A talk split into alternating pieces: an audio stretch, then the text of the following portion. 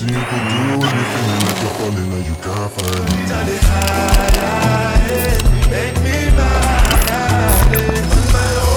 ¿Qué pasa, muchachito? ¿Cómo estamos? Buenas tardes. ¿Estás ilusionado hoy? Todo Bastante tarda, pero ilusionado. todo llega, ¿eh? Hay veces que los problemas dices, no los veía venir. Y la tecnología, Y ahí de nos ha repente deja de funcionar una cámara, estás molestando a gente. se nos muere un cámara, Es- eh, eh, a veces pasan cosas. nuestro realizador se tira por la ventana. Pero, pero, aunque pasen cosas, yo estoy súper, súper, súper emocionado. Primer deportista de podcast. Estrenamos. Sí. Mm, eh, probablemente único. Porque en España no hay tantos como él. No. Y eso es, eso es algo especial. Y los que hay se los quita de en medio a hostias. Efectivamente. y que no se calienten mucho, ¿eh? Se los que quita no de se medio calienten a, mucho. a bocadillos de hostias. Hoy con nosotros, Maravilloso. bienvenido. Muchas gracias. ¿Cómo estás? Pues bien, muy tranquilo. ¿Qué tal? ¿Qué tal? Eh, qui- quiero empezar solo comentando una cosa de, de dónde vienes. ¿Qué has hecho hace cosita de una semana?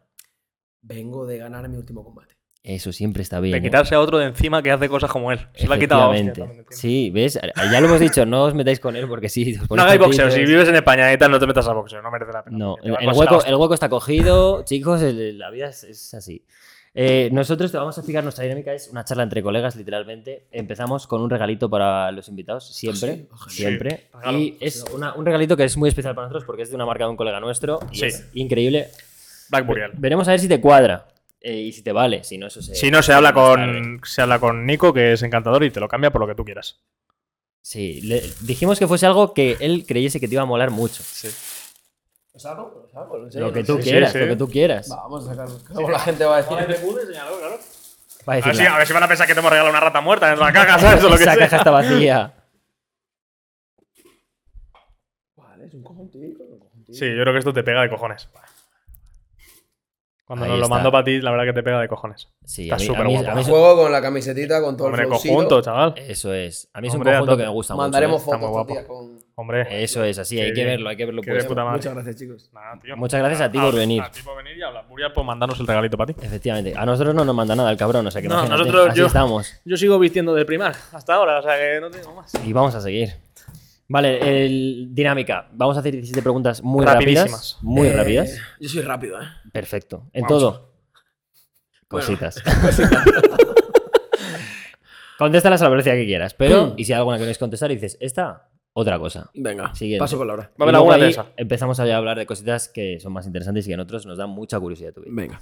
Empiezo yo, venga. Eh, primera canción que se te viene a la cabeza. Eh, show me, Chris Brown. Hostia, Chris Brown, ¿eh? Te pega de cojones, te pega muy bien. Es my idol. ¿Cuál es tu olor Sí. favorito? ¿Mi? Olor favorito. Mi olor. Pues me encanta el de gominola. El de Oh, gominola. Buena sí. mierda, ¿eh? Qué guapo. Es como Me adictivo, gusta. es como que estás todo el rato intentando el olor de. Lo que rico, ¿no? Que luego huele a el caso, todo. Eh, ¿Cuál es tu serie de la infancia? Goku, Dragon Ball. Bien, me parece una buena elección. Ese verano ahí Muchos con me entenderán. Siempre lo digo, muchos me entenderán. ¿Cuál es tu talento oculto? Mi talento oculto, uf, es que tengo unos cuantos, ¿eh? Tengo muchas cosas que ocultas que tengo que sacar todavía a la luz. A ver, se me da muy bien bailar, se me da bien cantar, cocinar. Bueno, ¿Cantarás alguna vez? no lo descarto. Es que hago tantas cosas que es que al Sí. final es como decir, uf, ¿cuándo? ¿No? Pero eh, ayer toqué el piano por primera vez. ¿Y qué tal se te Me- dio? pues se me dio bastante bien. Mi Vamos, novia no toca, toca el piano y el violonchelo. Y creo que voy a intentar. tocar Pero hay algo que no hagas, tío. En plan pro, dice el cabrón. Como ver, ayer ya estaba en no, amateur. Es que todo, todo hay que hacerlo al máximo, si no, si no ¿para qué lo haces? Hay que hacer todo al máximo siempre. Ya nos has dicho un ídolo. Top. ¿Tienes otro ídolo? Sí, claro, tengo, depende de lo que haga, hay un ídolo por medio. Tienes una referencia para pa- cada cosa en tu vida, Sí, ¿no? por ejemplo, la interpretación, ya que muchos saben que soy actor, pues Denzel Washington es como like the fucking boss in the world. ¿Y en el piano? En el piano, pues Ludovico. Ya ves, lo vi Ah, con Audi. Lo- yo pensaba que iba a hacer alguna broma, pero lo digo. va serio, ¿eh? No, no, Él que- ha cogido que- el piano y se ha informado. Voy Ya, en serio, voy en serio. Todo. vi con mi polla acaba en pico, ¿te imaginas? Te hace una rima random de cojones solo para hacer esta broma, ¿no? Está muy bueno. Sí, sí. Eh, ¿Cuál es tu objeto favorito, tío? ¿Mi? Tu objeto favorito. Mi objeto, bueno, las llaves del Mercedes. Ah, esa es buena, ¿eh? También sería el nos mío. ha jodido. Tengo mucho cariño y cuando, cuando se cae es como like, uf. Eh, lo tengo mucho aprecio, la cuido mucho. Hostias. ¿Cuál es tu página web más visitada? Sí, que sepas que no voy mucho. Procis. No es por nada, sino porque como Ahora, trabajo en- con ellos todo el rato, entro para copiar links, para ver qué novedades hay, para hacer pedidos. Porque sí es cierto que cada vez entro, menos a páginas web. Porque como que ya no es como, no es como antes. Antes era súper típico ir a la página web a a pedir cosas, a no sé que pidas ropa o algo muy específicamente, que vayas a la página web que sabes que te va a, a- vas a encontrar las cosas que quieres. No entro en webs. Directamente como todo red social. Lo ves Sí. Y web. fuera. Y si vas a comprar algo a Amazon o Sí. lo que sea, ya está directo. ¿Cuál es tu la parte de tu cuerpo que más te gusta? Me gustan varias, pero bueno, vamos a quedarnos con el abdomen. Cuando estoy en modo fit, Claro. tener el 8 pack. Cuidado, cuidado que tiene el estar en modo fit. Eh, tiene el mo- tiene ese modo. Él vive en modo fit, pero tiene también estar en modo fit. Sí, sí. El super fit. Después bro. de mi manera normal, que para muchos es fit, entra el modo fit, que es el, el extremo, ¿no? Que te quedas como de anatomía para el peso. Y ahí pues realmente pues estás súper definido y es como, como like, ok, tengo, todo, tengo 8 abdominales, pensé que los había perdido. No 6, tengo Eso- 6 packs, 8 pack. Joder, los dos esos extra Yo también que- pensé que los había perdido. dos extra son los No- que no se conocen, muchísimo, ¿eh? No se ven, no se ven. Eh, ¿Cuál es? Dinos una manía tuya. Manía, ponerme el guante izquierdo antes que el derecho. Soy súper perfeccionista, necesito tener todo colocado perfectamente en el ángulo correcto. No sé, me gusta todo mega ultra ordenado. O sea, que tú antes de subir a un combate, por ejemplo, o, o lo haces todo así, o ya empiezas a con mal pie, ¿no? Bueno, hay veces que no, no lo he hecho. eh, por, yo que sé, por nervios, por prisa, porque la televisión entra ya y tienes que salir como corriendo. Pero, pero si puedo y tengo el tiempo, siempre intento hacer como el mismo protocolo para que todo te salga bien. ¿Entras con algún pie primero al ring? Sí, con el derecho. Paso la cuerda, ¿Vuelves dos, tres veces y Ya ves. Está bien. Me da mazo curiosidad esas cosas. ¿eh? Lo que piensa una persona, ¿eh? Lo, que hace, lo que hace la mente, tío. Como Eh, que luego parece como que si no lo haces, como que, como que no, hay algo que falta. Sí, como que te sientes vacío, Sí. desprotegido. Eh, Por eso son manías. Ahí va. A tope. Enderezamos ahí. Ahí estamos. Venga, nítido. Eh, ¿Cuántas fotos en ocultos tienes en el móvil? En oculto, uff, tengo unas 400 por lo menos. 400. Sí, sí. Es el que más tiene de momento. Eres el que más tiene. Aquí ha venido gente muy criminal, ¿eh? Sí, sí, Y- eres el que más tiene. A ver, también te digo que a veces pasas de, de- de borrar, porque como si debería entrar y escoger exactamente lo que, me, lo que me gustaría tener, ¿no? Pero como que pasas un poco, pero sí, hay fotos eh, en oculto. Y ahora en el iPhone 14, por cierto, eh, directamente ya tienes el Face App. Eso es Entonces increíble. como like, wow, Sí. gente que piensa. Porque antes era como clic y... Y todo De ver. tenía mis cojones. Porque bajaba- nada, porque bajabas y te la daban y ya. tienes un Entonces, problema, sí. Ahora, era- ahora es como que, ok, es cool. Ahí se han parado a pensar en todos nosotros, tío. Han dicho, esto hay que darle una Han dicho, me solución". escucha, esto ha tenido muchos disgustos esta, Sí, sí. esta opción, vamos a ponerlo. tío, ¿Cuál es el contacto más extraño que tienes en tu teléfono? Tú tienes que tener buenos contactos ahí. Fua, tienes que Ese teléfono vale dinero. ¿eh? Vale dinero, vale dinero. Uf, me, uf. Me hubiese gustado decir el rey. Sé que son preguntas rápidas, pero. Teléfono personal del rey. Uno, uno, uno. Es que, claro, ra- raro como respecto a muy Raro famoso, a conocido, a random. Que, que- que tú, di- que tú digas, ¿por qué tengo yo esto aquí? Eh, vale, el senador de Islas Bermudas. Me sorprende, por ejemplo. me, me encaja perfectamente con esta pregunta. ¿Es en serio, no? Sí, sí. Bien. Ya se habla con él en algún momento, o sea, por teléfono. Y Sí, eso. de vacaciones también, pero por eso lo tengo. Pero entonces eh, quería buscar algo en plan como. Porque gente conocida, pues hay muchísima, entonces No, nadie, es prioritario a otro, pero Claro. venga, algo raro, pues sí. eso. ¿Y el teléfono que creas que más gente desearía tener? Buah, buah, buah, buah. buah. Puedes, Eh, no, puedes no contestarla, ¿eh? Vale, esta me lo salto. Me gusta, Vale, me sí. gusta la respuesta. Vale, pero luego, si es posible, no lo dices fuera de cámara, porque ahí me, ha- Vale. me ha causado mínima curiosidad. Vale. ¿Cuál es tu movimiento bancario más grande? ¿Recibido o emitido? O... Recibido eh, en cash. O sea, en, en, en ¿Movimiento, bancario de una, de que te haya caído tanto dinero o que hayas pagado tanto dinero de una vez? Eh, s- 67. 67. Está bien. Hostia, ¿eh? Mm. Buen El- golpe, ¿eh? Golpe. Mientras el, mientras el fin sea bueno, Sí, sí. no hay ningún problema. ¿Cuándo enviaste tu último nude? Esta mañana. Joder, ¿eh? No pierdes el tiempo, ¿eh? Es Maravilla Alonso rápida hasta Es el más criminal de todos los que ha venido, sin duda alguna. Pero me gusta la sinceridad. eso Me ha gustado, claro. me ha encantado. Es que yo soy, es que me- yo soy muy sincero. O sea, Está fenomenal. Total. Nosotros encantados. Aquí ha habido alguno que nos ha tenido que colar alguna mentira que lo 100%. flipas. 100%. o sea, 100%. Aquí- El aquí típico que te dice, no he enviado un nude nunca y dices, Vete eres un mierda, criminal, no me, no me cuentes. Vete a la mierda, no has hecho ni una mínima foto a la chorra, vete a la mierda. Eh, ¿Te toca a ti? tío". Vas tú. ¿O yo? ¿Cuál es tu creador eh, de redes sociales que más sigas o que más pendiente estés de lo que sube y demás? De- Sea Instagram, sea YouTube, sea TikTok, de lo que. creador de contenido. Sí. No sigo muchos. Pero últimamente va a coincidir, pero no es porque tenga un hurón en casa. Pero últimamente la mayoría de historias que me veo en bucle es de Werisleto, porque la sigo hace poco. Y a mi novia le encanta el fucking hurón. Y yo no quiero comprarle un hurón, pero le encanta un hurón. Entonces, como ya tiene uno, pues eh, cada vez que veo el hurón se lo enseño y ya, ya de paso me veo 37 historias seguidas. Y listo. Porque me río bastante, la verdad. O sea, ¿te, te gusta el humor en redes sociales? Sí, pero me gusta el humor eh, no fingido, es decir, real. Sincero, Cuando la sí. persona es como es, pues tú lo ves porque sabes que es así, pero no es un papel o hago esto porque sé que cae bien o porque queda bien. Entonces, pues, con lo que te digo, sigo a ciento y pico personas, pero la mayoría pues son actores, deportistas o gente del entorno. Pero creadores de contenido, mm, igual tengo cinco. Me gusta. Joder. Pues mira, Leto. Hay que ir a verla. Está súper feliz detrás de cámaras.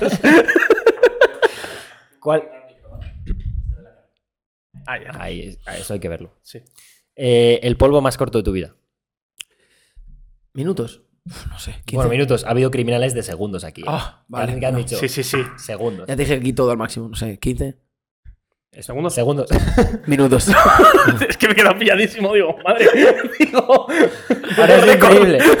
Habría sido súper increíble. Eh, esta pregunta es un poco profunda. Es, ¿cuál, cuál es tu religión o creencia favorita? A lo mejor no crees en nada o, o no es una religión en la que creas o tal, pero la que más te llama la atención por lo que sea. Bueno, te voy a responder a esa pregunta de dos maneras. Mi creencia más fuerte es la que intento demostrar todos los días, que es que los sueños se cumplen aunque parezcan imposibles. Y respecto a la otra, pues yo me gusta pensar que cuando subo al ring te diré algo que hago. mm, con la mano derecha toco la cuerda izquierda, con la mano izquierda toco la cuerda derecha. Me santiguo, pienso en las personas más importantes de mi vida, que son cinco, y luego pues le pido a Dios que me proteja. Entonces, por una parte, porque al final no dejan de ser golpes. eh, es un deporte que se hace daño, aunque la idea es golpear y que no te golpeen. Y siempre pues, puede haber accidentes. Entonces, pues pienso que, eh, como mi hermano también es cristiano, pues pienso un poquito que, que hay un Dios que nos cuida y tiro siempre por esa parte. O sea, que eres, se diría que eres cristiano, Sí. o sea, que eres católico. Perfecta la respuesta. Qué guay, ¿eh? Me ha Porque has tocado los tío. dos palos. O sea, cuando hicimos esta pregunta, eh, queríamos justo que. Fuera este, eso, este es tipo de respuesta. La primera respuesta la tiene mucha gente, porque al final eh, no, no tanta gente es creyente que ha venido aquí y han dado una respuesta muy parecida. Alguien ha dicho en su familia o en lo- otra persona dijo lo de los sueños, que es posible cumplirlos y tal. Y lo, has tocado las dos, o sea que, chapó, muy Genial. bien. Muy bien. Muy bien. La aplicación de móvil que más usas. Entre Instagram y WhatsApp está la cosa complicada, pero WhatsApp sin duda. Está bien. Yo lo odio a muerte. Por, por necesidad, por trabajo, por obligación, por todo.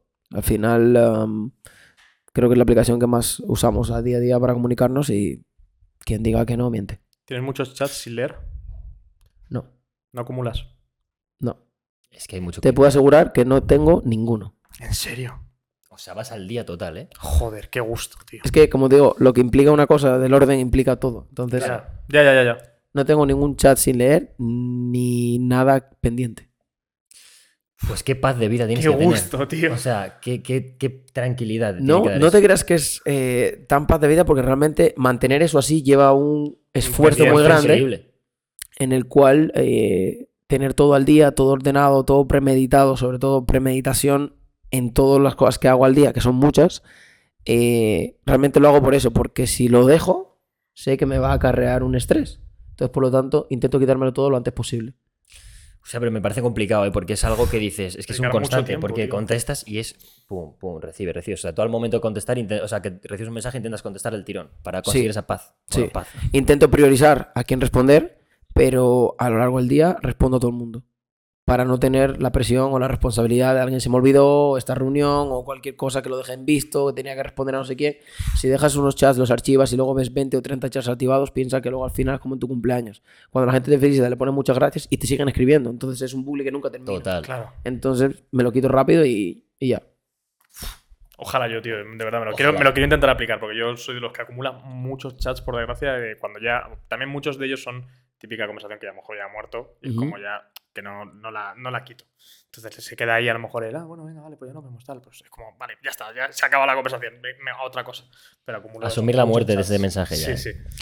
Queremos, eh, ahora nos gustaría, tanto a nosotros como a la gente que lo vea, eh, que te conozca algo más. Es decir, nos gustaría empezar quién es Jonathan desde pequeñito, un resumen rápido hasta que llegas un poco a lo, a lo que consideras como lo, cumplir el objetivo y a partir de ahí entrar en, en pequeños detalles, porque yo, por ejemplo, en la etapa preguntas. olímpica a mí me da una curiosidad increíble. Eh, obviamente, la de actor también, el ese cambio, su proceso, entonces nos gustaría tocar todos esos palitos. Perfecto. Eh, ¿Quién es Jonathan de pequeño? ¿Por qué empieza a boxear? Pues Jonathan de pequeño eh, sigue siendo el mismo Jonathan que tienes ahora mismo enfrente. Y muchas veces, pues, digo, en las charlas de motivación, en las entrevistas, me gusta definirme como un chico de un barrio de Asturias en el que después de 17 años de mucho trabajo y dedicación diaria, pues ha conseguido cumplir sus sueños. Desde que empezaste, o sea, ¿en qué momento dices tú? ¿Con cuántos años empezaste a, empezaste a boxear? 16. 16. Pero tú antes eras muy deportista, tú antes practicaste otros Siempre. deportes. Fútbol, atletismo, ciclismo, natación, judo, karate, Joder. tenis Eras del que le apuntaban y a boxeo. todo. Sí, pero que es que me encantaba. te Me encantaba. encantaba ir a todo desde pequeño. Entonces eh, ganaba siempre. Entonces me, me- me encantaba la sensación de, de ganar, excepto el ciclismo, que yo era muy flaquito y muy chiquito respecto a mis rivales o compañeros. Y fue el único deporte en el que no, no destaqué. No, no conseguí ganar nunca una etapa. Y estuve cuatro años intentándolo. Pero sin embargo, en todos los demás tocó el boxeo porque tocó el boxeo, pero podría haber sido atletismo. Yo era el que creía que iba a, a triunfar, ser una estrella de atletismo que hacía 5.000, hacía cross, los ganaba siempre, incluso a categorías superiores de mi edad, pero al final, para que veas. ¿Y por qué el boxeo? ¿Qué fue lo que te hizo el clic el boxeo? Simplemente un amigo que tengo en Asturias, de mis mejores amigos a día de hoy todavía, que se llama Alejandro, pues eh, me invitó a entrenar con él. A mí no me gustaba el boxeo, quería hacer Muay Thai o lo que fuera, pero el gimnasio era nuevo, no tenía Muay Thai. Me dijeron, empieza con Alex a boxeo en las manos. Más adelante, cuando haya suficientemente gente en la Muay Thai, nos pasamos a... de boxeo aquí. Y vale, empecé con las manos en boxeo y pff, desde el primer día Ya está. Cambió el chip. No, no, adicción. Eh, eh, problemático. Era, iba, iba todo el rato diciendo, mañana quiero volver al gimnasio, quiero aprender los pies, las manos, quiero ponerme las- las- los guantes, las manoplas. Porque entré al gimnasio y vi a un chico como haciendo manopla hiper mega rápido. pa, pa, pa, y dije, wow. Qué guapo. Quiero Ojalá algún día Sí. pueda hacer eso. Y fue como eh, focus en, hacer, en llegar a hacer eso lo más rápido posible. Entonces yo me iba a casa haciendo sombra, estaba en clase girando los pies para llegar al, al gym y que me Claro. mandaran otra cosa para llegar a hacer eso de ese chico lo más rápido posible. Y esa obsesión con, con mejorar, pues a los seis meses mm, debuté en Astorga. A los seis 2017. meses ya. Sí, cuando una persona adaptada más o menos unos dos años a subir al ring, pues yo tenía 16 años, muchas ganas, y, y gané. Después de tres asaltos de dos minutos, que era cadete, cansadísimo, y esos tres segundos en los que te levanta la mano, fue como, wow, una sensación de Ya a- indescriptible. a- y a esa digo, quiero sentir esto siempre. Y de ahí, pues, me empecé a, a entrenar. eh, en mi gym, mi entrenador decía que era uno entre un millón. Digo, yo Tampoco- que tampoco eso se lo cuentan a equivocaba. todos. No, Ya, pero no. pi- piensas que eso lo dicen Claro. a todos para que, pa- para que no te desapuntes, Claro. ¿no? Al final, para que paguen los 30 Bueno, euros del gym. Claro. Y, y realmente, pues en muy pocos meses vimos que podía ser que tuviera razón. Empecé a ganar combates. eh, fui a un campeonato de España de jóvenes promesas en el que saqué una medalla de bronce y perdí con el campeón. Entonces yo, yo odio perder. Odio perder a todo, a, a lo que sea, a, a una carrera, a un combate, a, a cualquier reto que hagamos entre amigos. Soy muy mal perdedor, soy ganador nato a todo lo que hago. Por eso todo lo que hago me gusta y Hacerlo siempre a todo, hacerlo a a la perfección. Y perdí.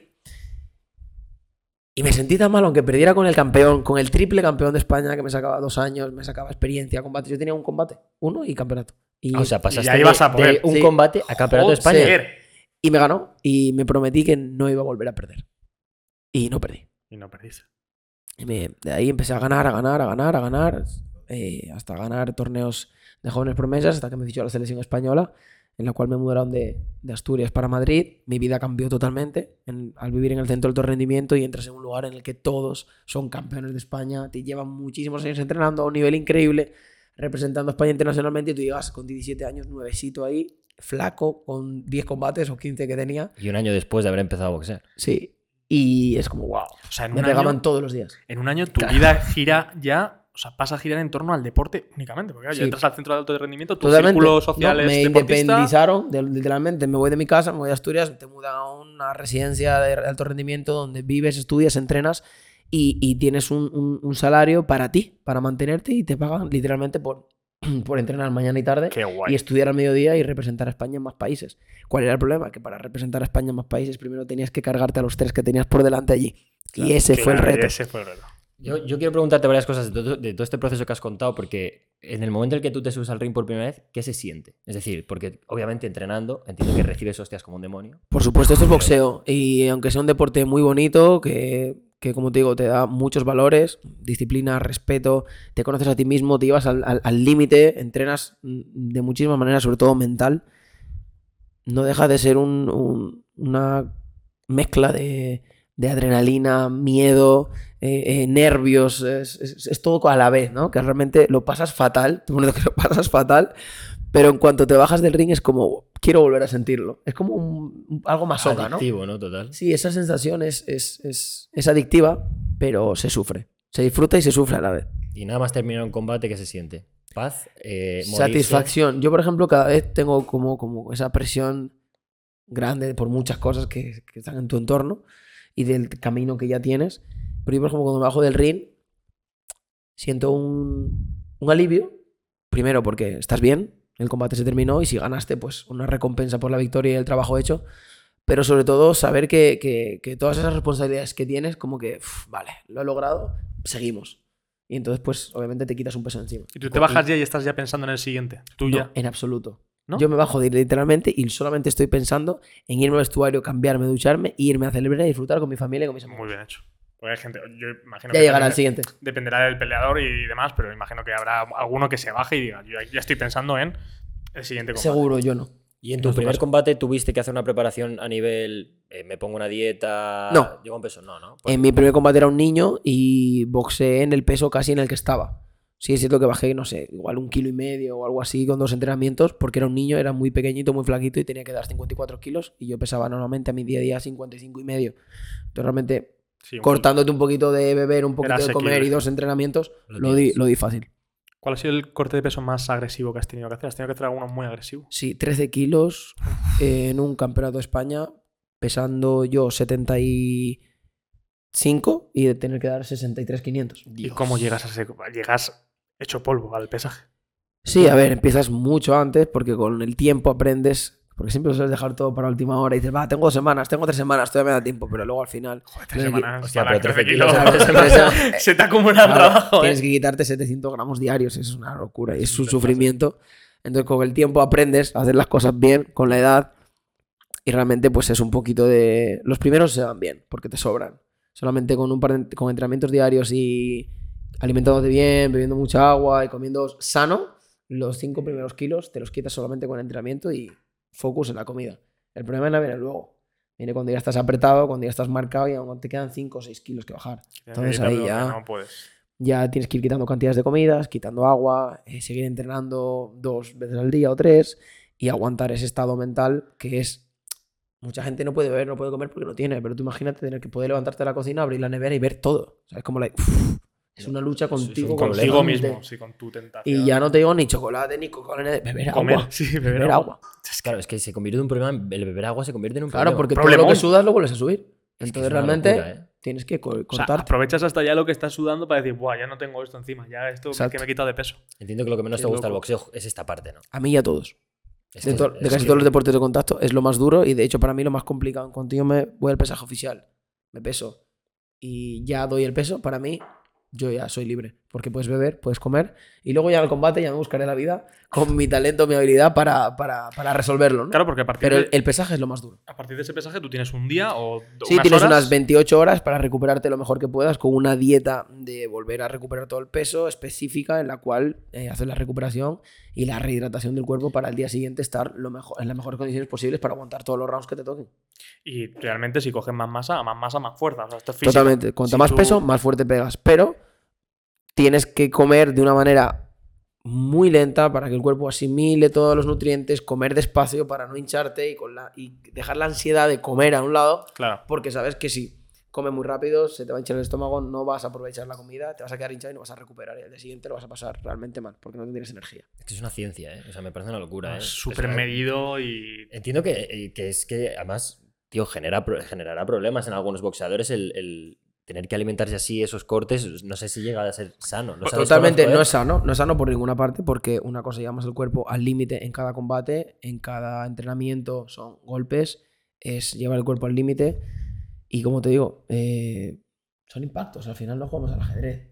Claro. Quieras o no, te van a golpear y te van a intentar hacer daño. No es saludable. Por eso, la vida de élite de un boxeador es corta.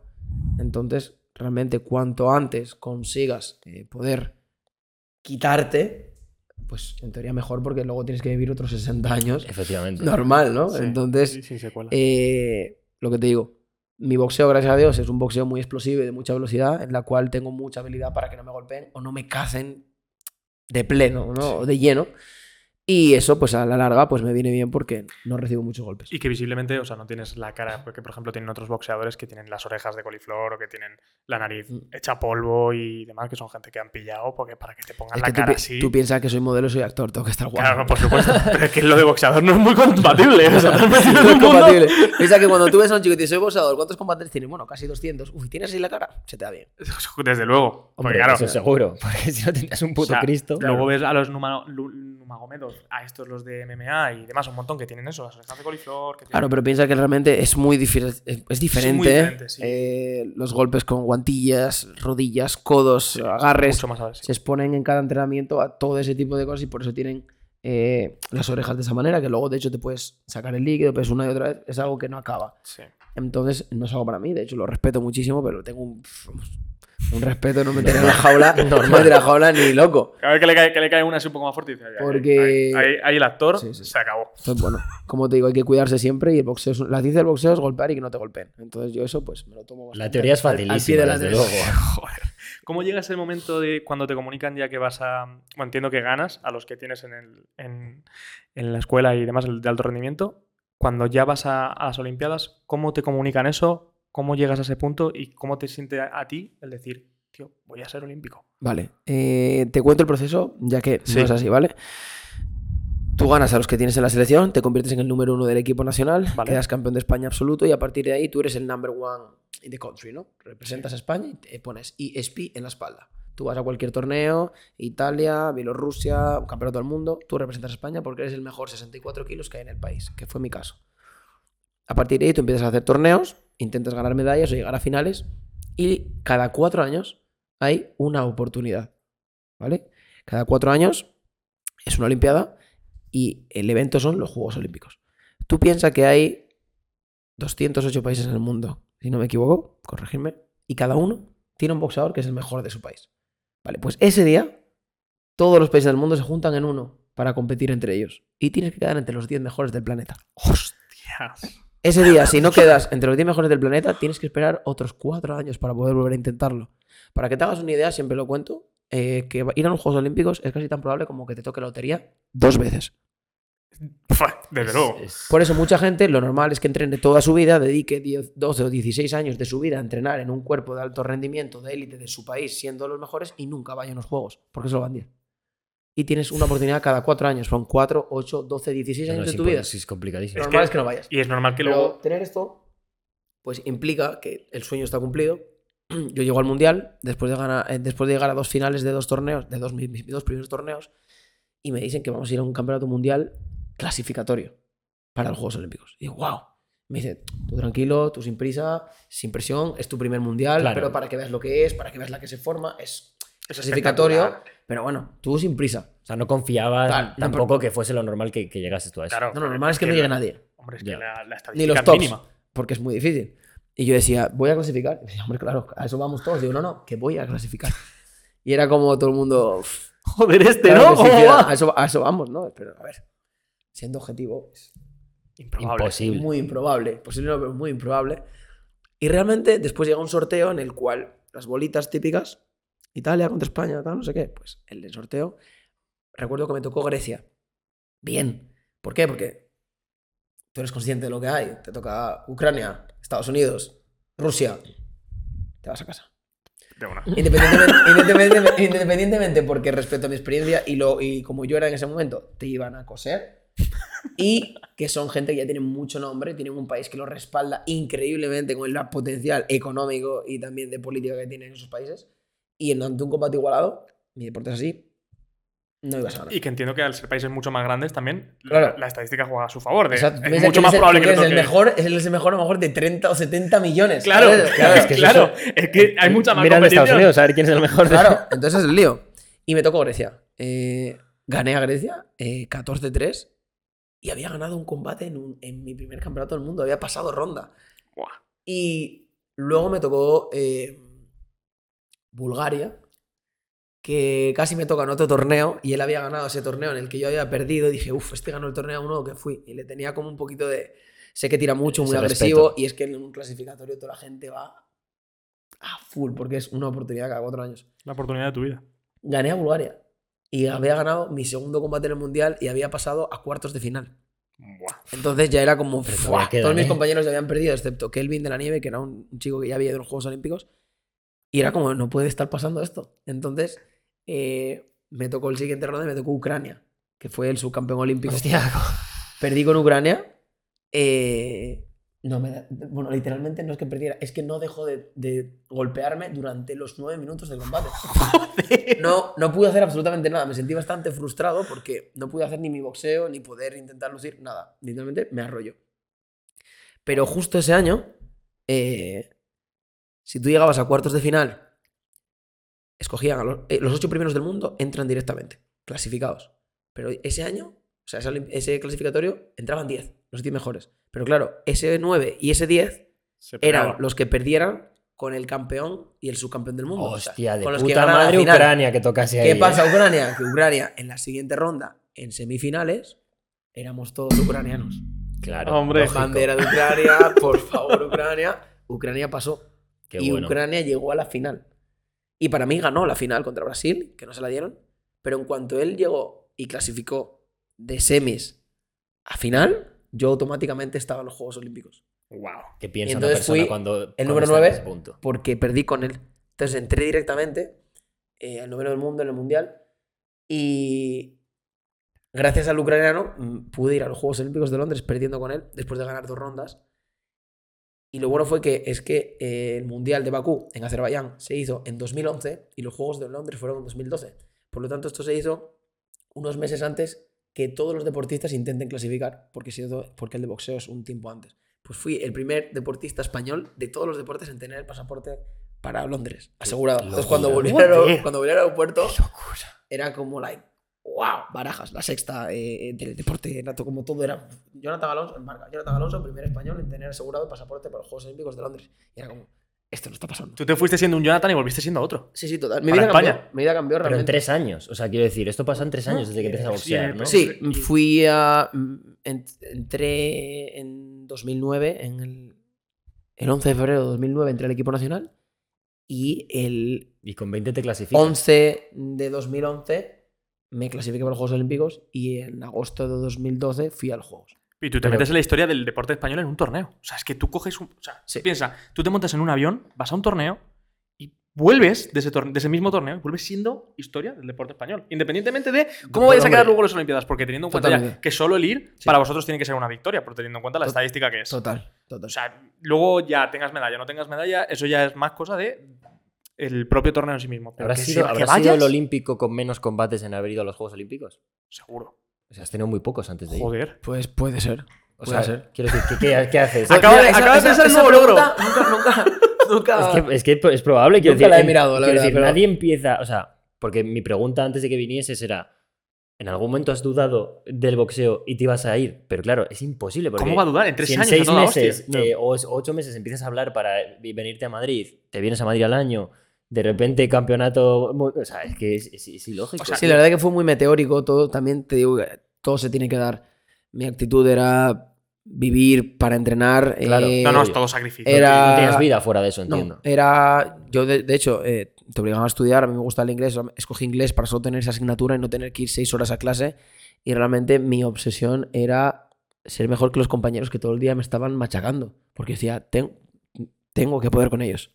Esa era mi, mi meta. Y al final, de tanto. Cuando ellos, ellos estaban en el spa, yo entrenaba a escondidas. Eh, cuando ellos se levantaban, igual yo había entrenado por mi cuenta. Estaba prohibido porque tú tienes que cumplir con los entrenamientos que te mandan, no los que tú quieres hacer. Pero estaba tan frustrado en el que era un niño que no había desarrollado tanto y que no les hacía daño y que ellos eran tan superiores a mí. Y yo decía, si esta gente son tan superiores a mí y salen a los torneos y los eliminan, ¿cómo son los de fuera? Lo que te van a hacer ahí. ¿eh? Claro, ¿Cómo me van a poner? Si no puedo ni con estos, imagínate los de fuera que estos pierden fácil. Y era como, wow. Pero lo que te digo, all day, all day, all day, all day, y entrenando, entrenando, y al final eh, pude con ellos y con todos los demás. Muy mentalidad de Kobe. O sea, Sí. o sea Muy Mamba Mentality. Sí. Pero es, es que es cierto, es así, no hay, no hay otro. Yo decía, si ellos hacen el 1000 en 3.15, yo lo voy a hacer en 3 minutos. Si ellos tiran 200 golpes al saco en 3 minutos, yo voy a tirar 300. Cuando ellos estén descansando, yo estoy entrenando. Y cuando ellos se levanten tarde, yo ya habré entrenado. Y me pasé así seis meses.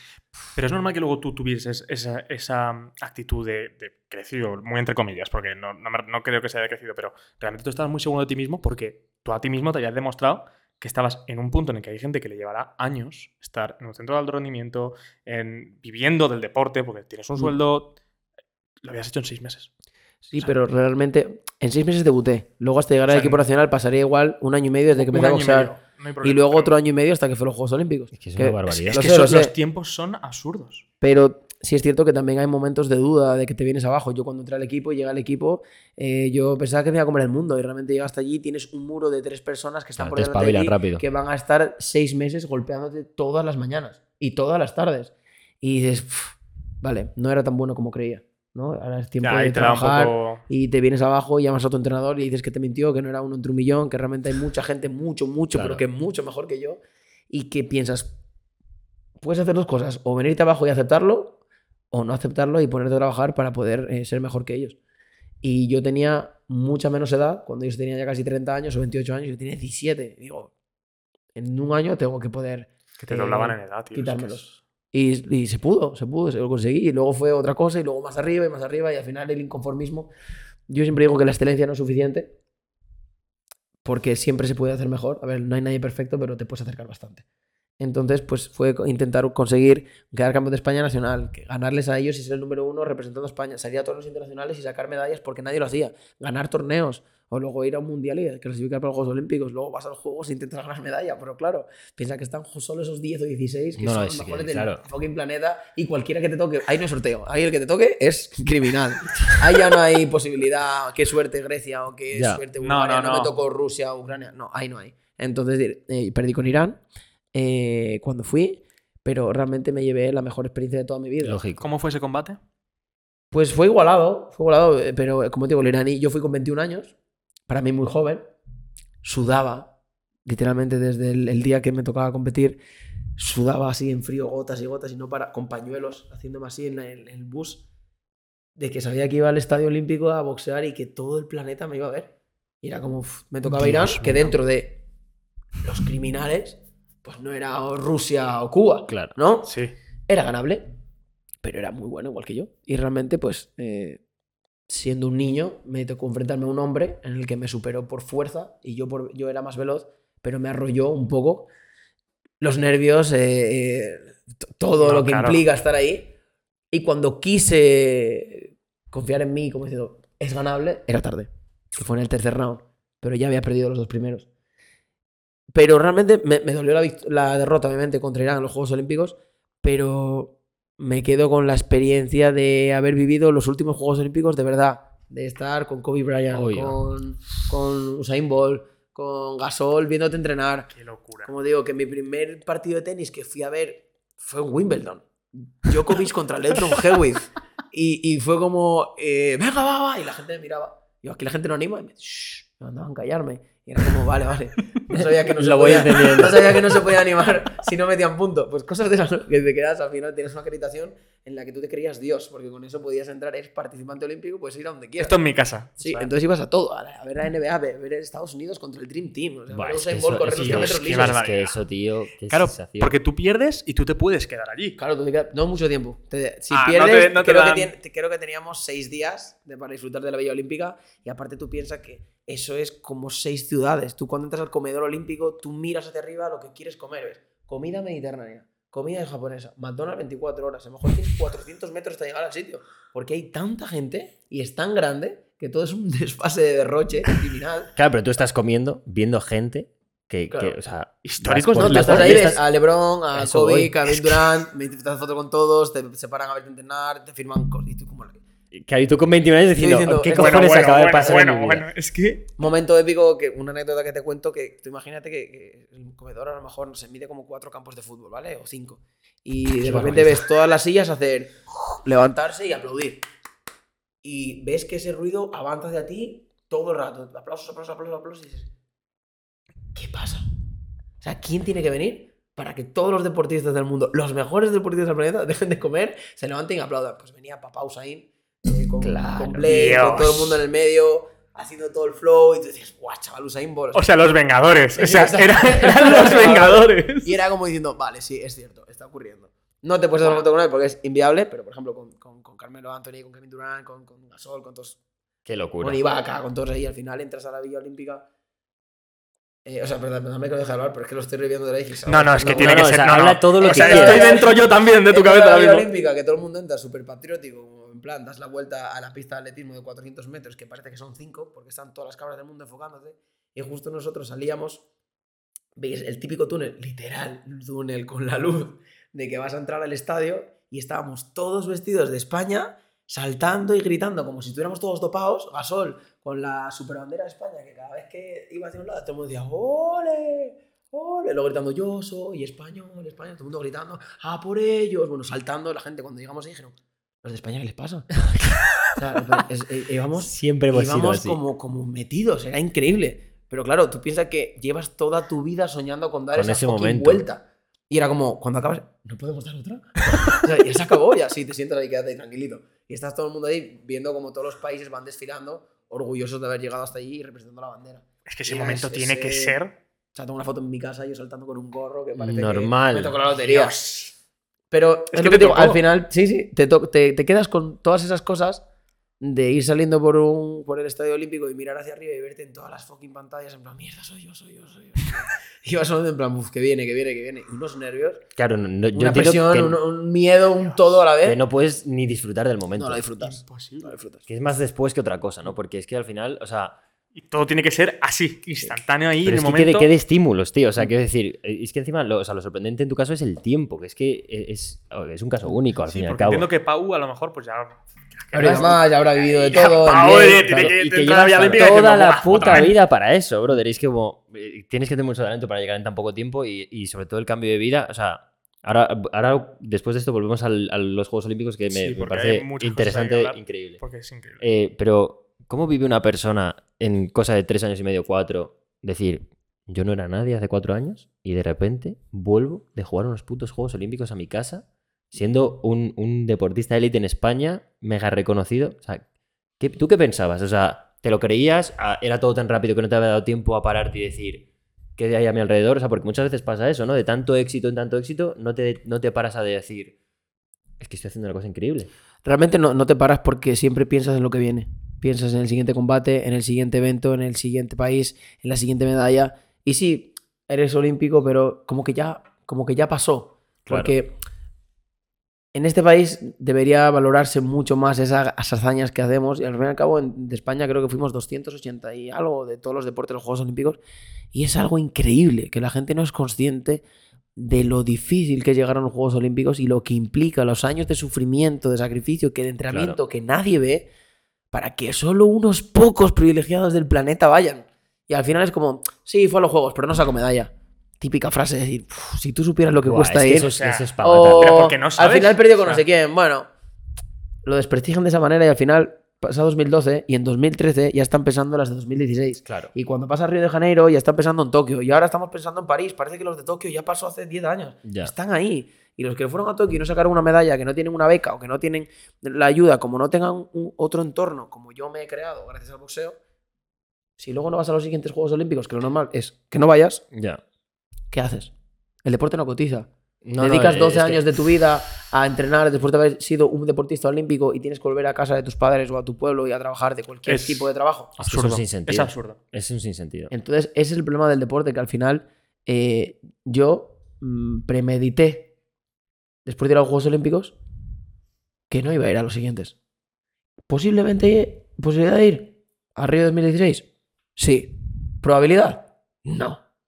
Porque, como te digo, la probabilidad es muy, muy remota. Y no quería perder otros cuatro años de mi vida y acepté el reto de ser el primero en la historia en ser fichado en Estados Unidos y hacer carrera allí. Entonces me fui a Estados Unidos, eh, boxeé en los mejores estadios del mundo, me hice unos 10 o 15 combates allí, invicto, eh, veladas eh, de campeonatos mundiales, Showtime, Barclays Center, veladas de Mayweather, me empapé un poco de todo el entorno allí y gracias a eso cogí más nombre, más reconocimiento en España para a día de hoy tener todo, toda la cápsula o todo el entorno que tengo a mi alrededor, porque si te partes una mano o dejas de entrenar o te lesionas, Se acabó. se acabó. Se acabó. Y la gente tiene que pensar eso. Igual formándote en inglés, haciendo TAFAF, INEF, fisio, nutrición, tener todos los conocimientos posibles al mismo tiempo que el modelaje, la interpretación, o las inversiones, o los negocios, como Crash, como todo lo que ha- hay a mi alrededor al, al día de hoy, porque realmente el deporte no dura toda la vida, menos el mío. Entonces tienes que premeditar el futuro para cuando eso se acabe, tener una base y una tranquilidad, tanto económica como, como de, de trabajo, para poder seguir. Entonces yo me centré en eso al mismo tiempo que cumplía mi sueño y seguía haciendo un montón de cosas junto con el boxeo, pues sacas horas al día para ir a eventos, para hacer castings, para ensayar, para estudiar, Ya no tal, paras. y al final, pues con, el, con muchos años, pues ahora tenemos un, un- un ecosistema bastante chulo. Has comentado lo del tema de Estados Unidos, ahora volvemos al tema olímpico porque tenemos varias preguntas, pero sí que no quiero que se me olvide. El- en Estados Unidos, quiero que nos cuentes un poco cómo es la experiencia y en qué crees que se diferencia o qué crees que le falta a la escena española, si es que le falta algo de boxeo. Te lo resumo muy fácil. En Estados Unidos no es fácil eh, destacar, porque hay muchísima gente. Hay muchos millones de personas que quieren el mismo sueño que tú, el American Dream, llamado sueño americano. La diferencia es que allí es posible. ¿Por qué? Porque apoyan todo. Hay una carrera de patines y lo apoyan. Hay un evento de música y lo llenan.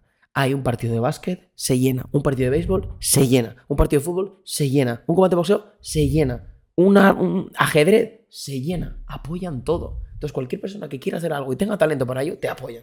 Ya. Tú eres olímpico en Estados Unidos y tienes una beca de un montón de años por haber representado a tu país en el evento más importante del planeta. Aquí no.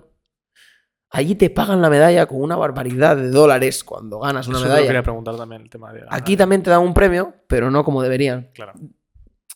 Dando a entender lo complicado que es. Ya. Piensa que una medalla de oro la tiene uno.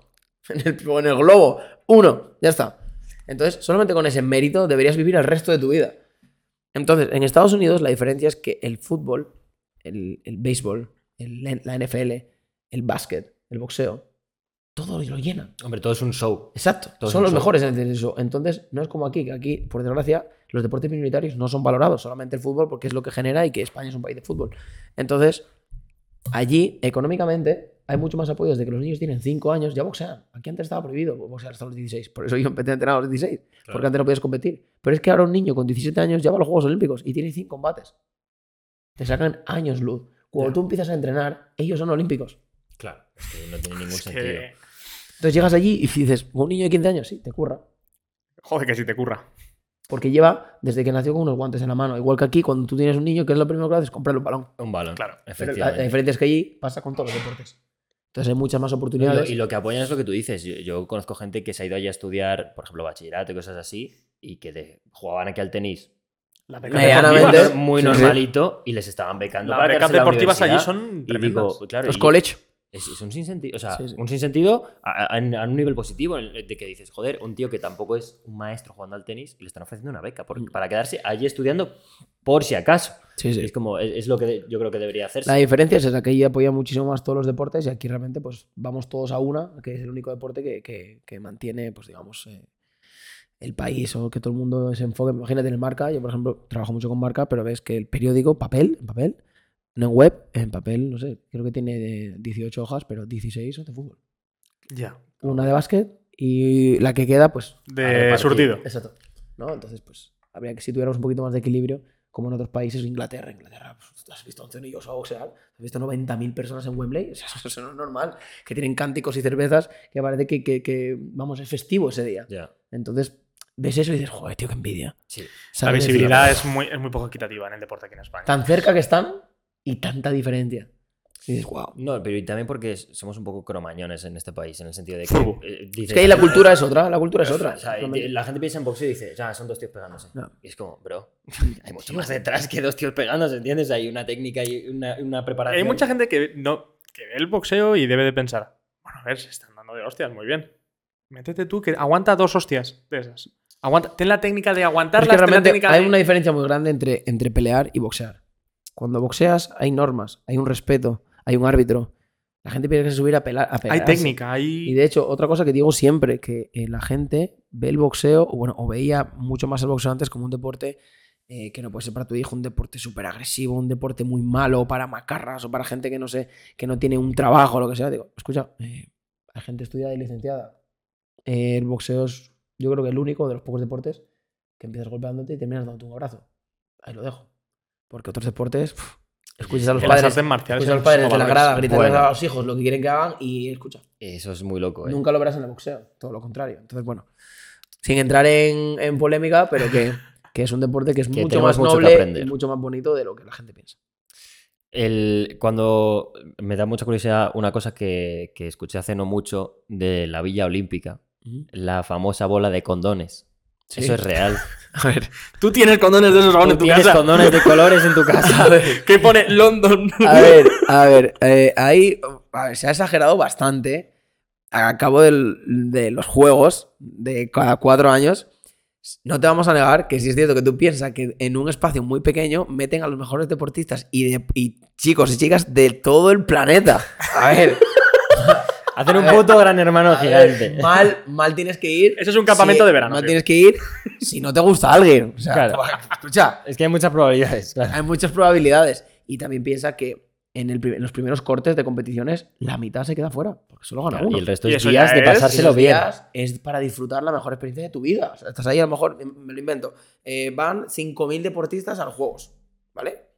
El primer día de competición, 2.500 Fua, es que te ya no están, ya te están de farra. O sea, Claro, 2.500 pasan a estar automáticamente claro, de farra. Y te quedan 4 o 5 días para ver todos los juegos, para ver todas las competiciones que puedas, conocer a tus ídolos, porque ayer eres uno más, igual que ellos. o sea, eh, eh, Eres un igual. eh, va- vale, vale, foto. Es que es increíble. Claro. Tienes 6 días para eso. Y obviamente, si sales, si rompeas y conoces a gente, que mucha gente se conoce de otros torneos, tú ya conoces a mucha gente de la que va a ir, porque te los has cruzado en torneos internacionales, en Claro. concentraciones, en eventos, ya tienes amigos de otros países que te juntas en los Juegos Olímpicos y directamente ya pues haces plan o haces team. Y tienes Entonces- oportunidad de conocer a gente de otros deportes que no tenías Totalmente. Entonces, ¿qué pasa? Mucha gente ya se conoce y obviamente hay fiesta. Hay fiesta, pero hay fiesta de, de- de- de que por fin, si has perdido, pues tío, disfruta lo que te queda. Eso es. Y entonces también es como los, los condones de Jean-Paul Gaultier, que, que te los dan en el evento, pero es como una forma de.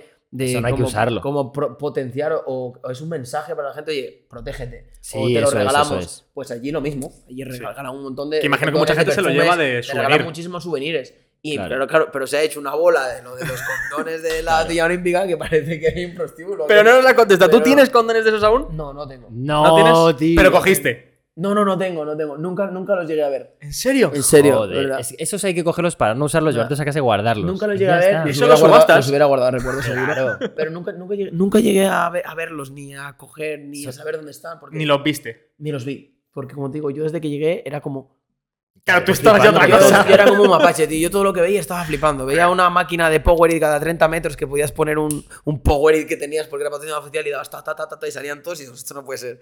Y era como todo... Me sorprendía todo porque lo vivía todo. Veía esos, un gimnasio cada 200 metros, eh, ver caminando... Ese es, ese es, ese es. Y dices, sí, sí, sí. Pues sí, eran todos. Estaban todos ahí. Claro. Y era como el comedor gigante, los estadios gigantes, los- to- todo, la Villa Olímpica, había una sala de juegos solamente para divertirte, como de, de todo, futbolines, PlayStation, Xbox, de- era todo gigante y todo a lo grande. Y tú ibas diciendo, vale, haciendo fotos a todo, y era como... uf, Increíble. ¿Sabes qué pasa? Que los burdos mortales nos quedamos en la tontería de los condones, Mm. porque somos gilipollas. Nos quedamos en los condones cuando para vosotros realmente llegáis ahí y es que obviamente Hombre, como deportista, lo último en lo que te vas a fijar es que hay un puto condón con el logo olímpico. Tú piensas que cada país sea- tiene un edificio.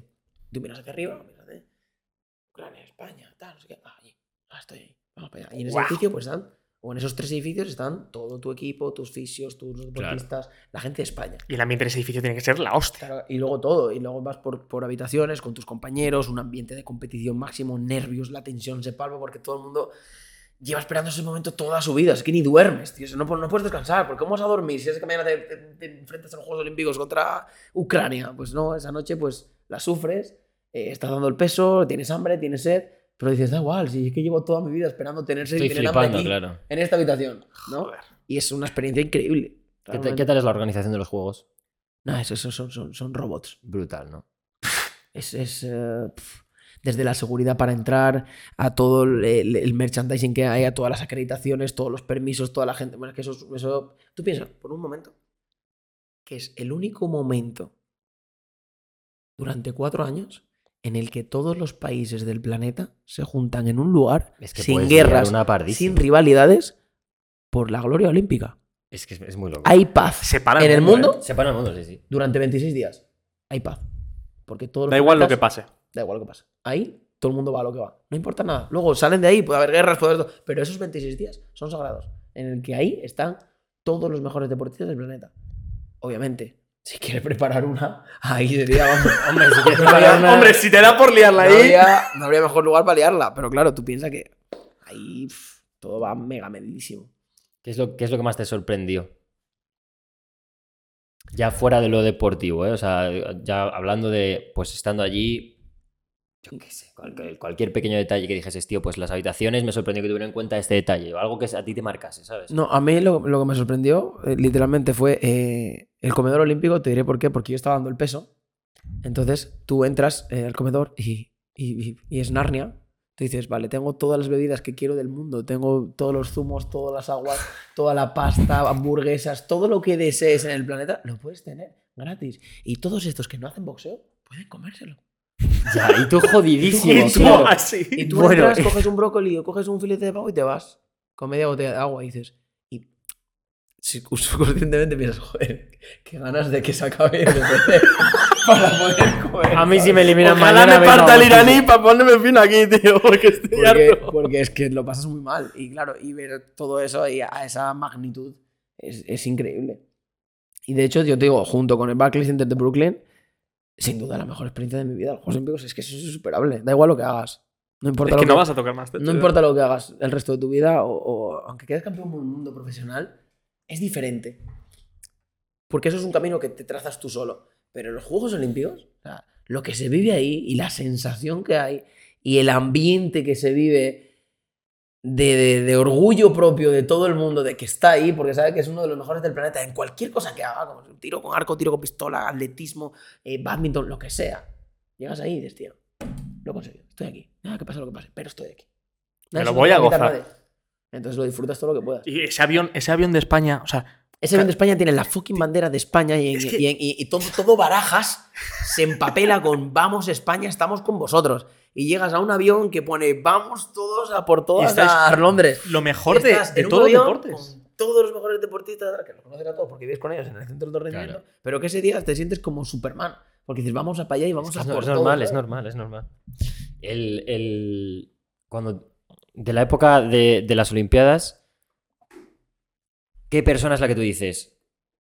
¿Qué cojones he conseguido conocer a esta persona? O sea, la que más te sorprende que, que- que digas, en ningún momento de mi vida pensaba que esto podía ocurrir. O sea, aparte de todos, Sí, la pues- que digas, esta. Mira, no, no, no lo conocí, pero, o sea, por ejemplo, estuve eh, yo comiendo aquí, eh, Michael Phelps, eh, Wow. Bryant, eh, Carmelo Anthony, que también, eso sí, a Carmelo Anthony, Kevin Durant, con Gasol, con Ibaka, estuve con todos, tengo fotos con todos, pero el que más me sorprendió, sin duda, es eh, Usain Bolt, porque, porque eh, aparte de ser el, hombre más rápido del planeta, que tiene esa típica frase de que yo entreno durante cuatro años para correr nueve segundos, hay gente que eh, trabaja dos meses y cuando no ve resultado abandona. ¿no? Entonces tú lo ves en un estadio en el que caben 120.000 personas que se pone a aplaudir. 120.000 personas se se ponen a aplaudir a la vez y hace 120.000 personas hacen eso, luego hace, shh, todo el mundo se calla y llega, corre 100 metros lisos en 9.85 y dice, "Uf, tranquilos que mañana más. Y fuera. Y dices, pues super- no, no me lo superes, igualame. Esa es- y dices, Es que se te tiene que congelar la sangre, tío. Es que tiene que ser. es- es- son cosas que, que ves la capacidad que tienen algunas personas para tener ese carisma, llegar a, a la gente, que dices, "Uf, mira, te mérito, tío, que es Y que son gente que son superhéroes, tío. Total, son superiores en la Tierra. Y, y eso me, me quedó ahí marcado, porque Qué son bueno. cosas muy... ¿A cuánta muy gente le pudiste pedir fotos en la Villa Olímpica? 2000. ¿Cuántas fotos tienes de, de las Olimpiadas? No, de las Olimpiadas, créeme que no tengo tanta gente porque la mayoría de mis compañeros ya los conoces del día a día, Claro. pero por ejemplo, todo empezó con Gasol, en el que yo estaba haciendo manopla el día del mi pesaje, y se sentó a verme. Así, yo ahí haciendo manopla. Y claro, y mi entrenador le digo, "¿Es- ¿está, está Gasol ahí? Ya. No, que, que se ha parado a vernos. Sí. Como, tra como normalidad y yo diciendo, esto, es- esto no está pasando. Entonces, terminé de hacer manopla ahí, que yo en verdad estaba súper motivado viendo que Gasol te está mirando. Y le dije, ¿no podemos hacer una foto? Y me dijo, claro. Y entonces lo agarro así, por la cadera, una foto. y le digo, "Perdona, ¿te puedes poner así? Y dice, sí, así, brazo de brazo. Y claro, hicimos esa primera foto así.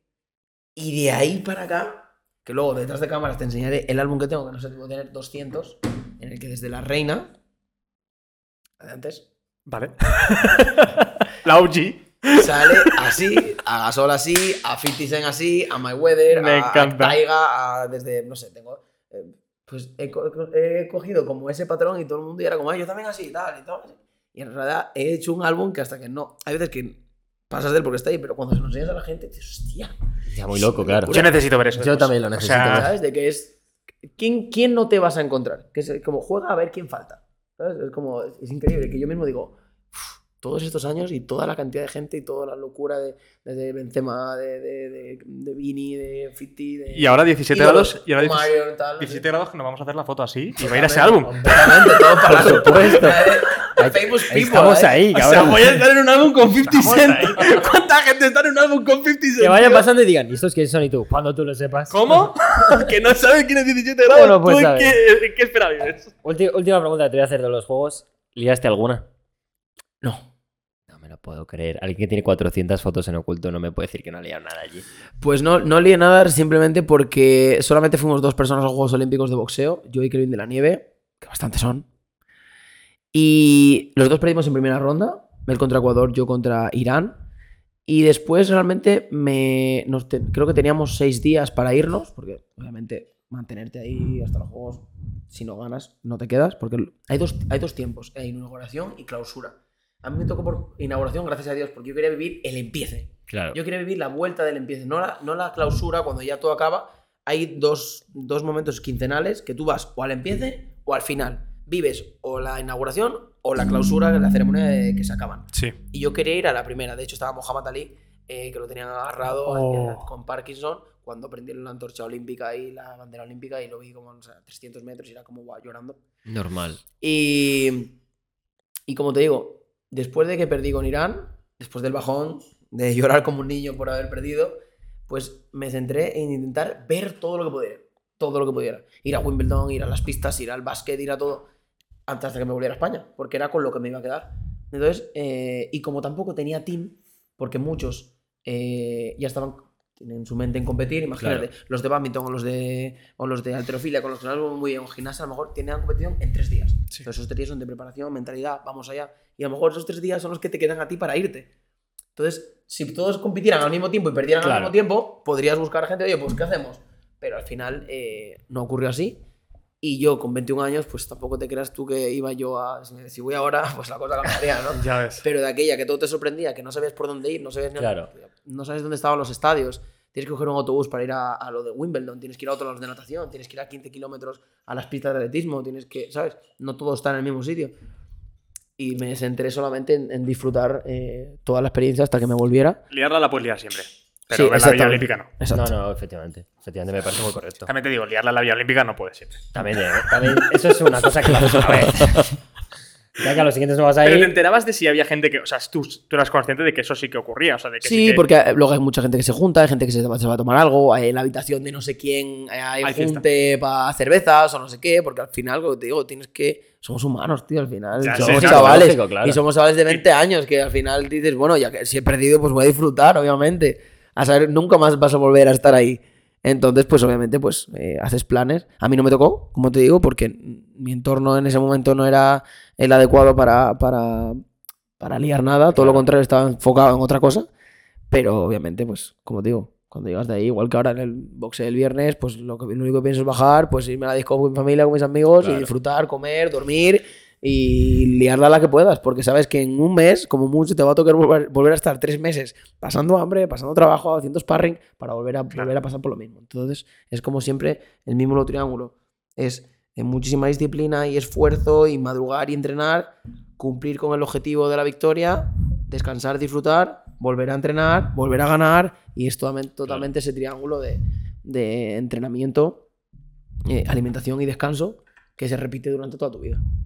Guau. ¿Al- ¿Alguna vez te han dado un golpe que digas, Muchas, yo de este no salgo? muchas.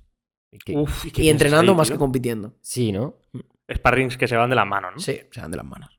¿Alguna vez te has picado con alguien de decir, Muchas veces. "Me- es que al salir de este ring le voy a enchufar una cantidad? No, al salir no, te picas dentro. Eso está bien. Bueno, está Me bien. parece correcto. Pero eso sí, da igual, porque es que dentro te pone fino. O Te sea, picas. Claro, pero es que es- al final. Hay muchos sparring que son mucho peor que con los combates. Joder, yo he visto vídeos de sparrings, tío, que dan miedo, ¿eh? Mm. O sea, yo he visto, o sea, a mí me han impactado más, yo creo que, o sea, yo no sigo mucho boxeo directamente, a lo mejor yo estoy más orientado a MMA y demás, pero sí que es cierto que da igual, yo creo que es un poco la Sí, misma es- temática, sí. que es que el sparrings que se van muy de madre y que me han Sí. impactado más que un combate en Sí, sí sí. mismo, tío. Hay sparring que son entiendo que hay que entrenar a ese nivel. Porque No, si claro, porque luego- al final- Claro, es que si Hombre, luego- tienes que en poner lo peor. piensa que en el ring eh, tú tienes que ponerte lo peor en entrenamiento para que cuando llegues al, al- No al combate nada. solo poder puedas solventar todo lo que puedas y no te sorprenda.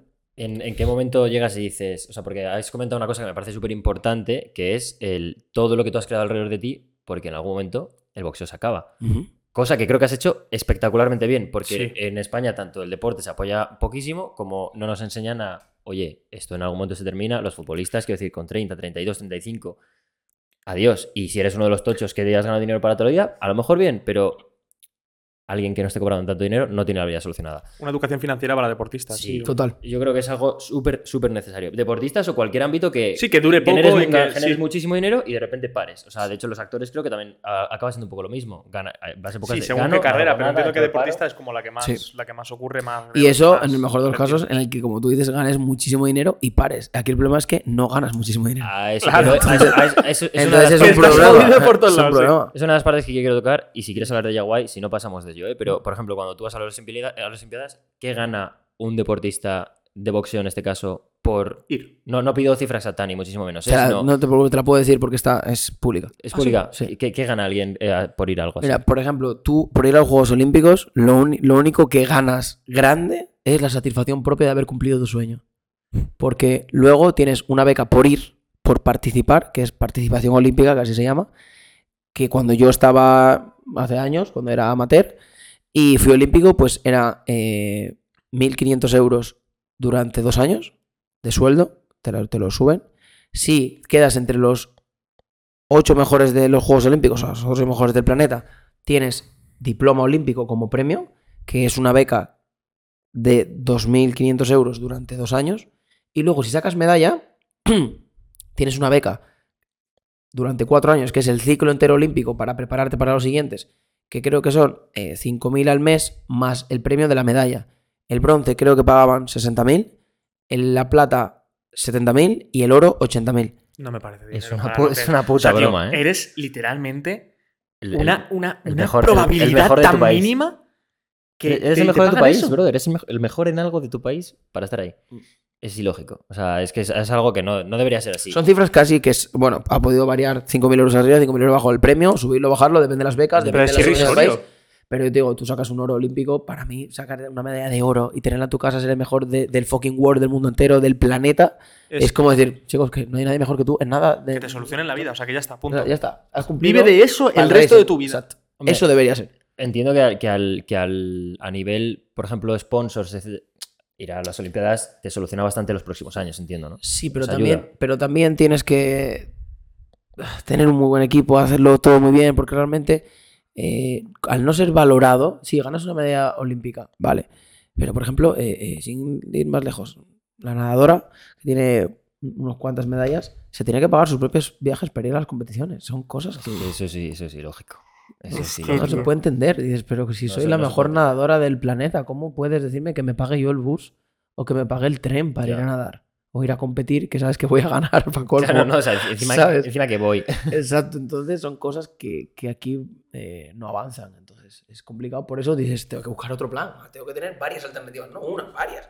Porque realmente tienes que eh, eh, diseñar tu educación financiera para que cuando esto termine, que va a terminar y no vas a ganar el dinero, ni muchísimo dinero, Claro. puedas seguir Viviendo. eh, viviendo de, de lo que crees. Pero estas cifras que te pagan, o sea, eso sale de, del... Sale del Consejo Superior de Deportes del Gobierno de España. Ah, eso es España, no es el, no es el, de- el España. consorcio olímpico ni nada. O sea, es- España. ¿Por qué, Vale. por qué decides tú empezar a hacer más cosas fuera del boxeo? Al final eras muy joven. Uno, porque se me daban bien muchas cosas. Dos, porque me llegaron las oportunidades. Y tres, porque quería diferenciarme del resto. O sea, quería ser. Soy alguien muy polifacético y tengo muchos sueños de muchas cosas desde muy pequeño. Cuando era pequeño y veía los anuncios de perfumes de Navidad y decía, algún día voy a estar yo en la tele haciendo eso. Y les daba la chapa a mis colegas. decía, "Ya". Pues ahora lo estamos haciendo. O- o, por ejemplo, y siempre me encanta Marvel. Mi sueño sería hacer Black Panther en, en, en- Wow. en Marvel. Te ¿no? pega. Me Sí, encantaría, encanta. me Entonces, encantaría, de verdad. Empezando por una peli en Bollywood en la que me fui a un crucero y solamente tuve que decir, hey man, you can be here. Ya está, no me hice nada más. Me dejaron luego en Italia y te fui a España, pero me dieron 500 euros. Digo, hostia. Gozando. digo, digo, más cosas de estas. Y luego eh, me presenté a Palmeras en la Nieve. Gané el, el casting para El Rey de la Habana con Agustín Villaronga, que tiene ocho Goyas. Lo presentamos en San Sebastián, en el Festival de Cine. Nos nominaron al Goya, ganamos Concha de Plata. Hice de, de- de- de hermano de la prota. Y fue como verte en cine, en plan, wow, loco, esto se me da bien, vamos a darle a esto. Y realmente después de Gigante, después del Rey de la Habana, hice Gigantes con Enrique Urbizo y José Coronado en Movistar Plus, pero la gente se quejaba porque no tenía Movistar, que, que porque si no Netflix.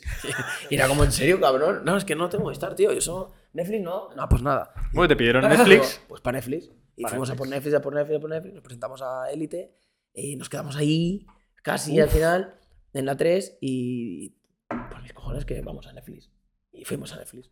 Fuimos desde Den y luego rodamos la segunda parte de Den que está terminada, que esperemos que se estrene pronto. Y ahora es a seguir, pues Netflix, pues Prime, pues... pues, pues si A conquistar a- todo, a todo, conquistar. Oja- Ojalá este Es un 10 años- camino, Por favor, final, yo, ¿no? quiero, yo quiero de verdad este clip que en 10 años o el tiempo que sea, porque viendo tus ritmos, a lo mejor en, en un año te tengo de Black Panther. Pero que, te- que cojamos este clip y digamos, hemos tenido a Black Panther antes de que supierais que iba a ser Black Panther. Sí. Esto, esto- Lo esta es mi foto ya, con ¿vale? Kobe Bryant. Exacto, Lo firmamos ya. Entiendo, entiendo que al entrar al mundo de la actuación te encantaría ganar un Goya, ¿no? Sí, por supuesto. Es que, claro, este, como es un flipado ya con todo, ya. ¿a Yo dónde ya es que- tengo, es pero que tengo ¿cómo el, sit- tengo, el sit- tengo el sitio en casa ya. No, Tengo- claro, el ¿cómo no va a ser un flipado? ¿Cómo no va a Claro, ser ¿cómo un va a ser un flipado, flipado, tío? El hueco lo tengo en casa. O sea, hay que Eh, ganarlo. ¿Cómo, ¿Cómo importante ha sido tu equipo eh, para que no se te vaya la puta cabeza? Hombre, Más que mi equipo, sí mi entorno. A eso me refiero. Aquí tengo tatuado el nombre de mis mejores amigos: Alex, Miguel, Carlos, Yudel y Álvaro. Son nacientes, significa loyalty, lealtad. Me los, me los tatué en la mano derecha porque es la mano con la que golpeo fuerte, representando cuando me fui a mudar a otro país, a otro idioma y solo, pues de alguna manera cuando estuviera en Nueva York boxeando, ellos golpearían conmigo. Estuvieron conmigo cuando no era nadie, estuvieron conmigo con trabajos normales, uno es informático, otro es albañil, otro tiene trabajo normal y otro está en el paro. Uno tenía coche, otro me ayudaba, otro me llevaba al gimnasio porque sabían que entre todos podían conseguir que yo cumpliera el sueño porque sabían que tenía la capacidad para lograrlo. Y ellos vivieron el sueño conmigo y a día de hoy lo siguen viviendo y sigue siendo el mismo entorno de siempre. Qué bueno. Eso Entonces, no tuve que tener los pies en el suelo ni nada así, porque fue todo progresivo. Una cosa, campeón de Asturias, campeón de España, selección, Juegos Olímpicos, Estados Unidos, interpretación, una serie pequeña, una serie más grande, una Netflix, una campaña para una ropa, te regalaban ropa, luego ibas con Nike, Full Looker, Jean-Paul Gaultier, yo qué sé. No, pero es como todo el rato el curro, el curro, el curro, el curro, y estás trabajando, trabajando y esforzándote todos los días para mejorar.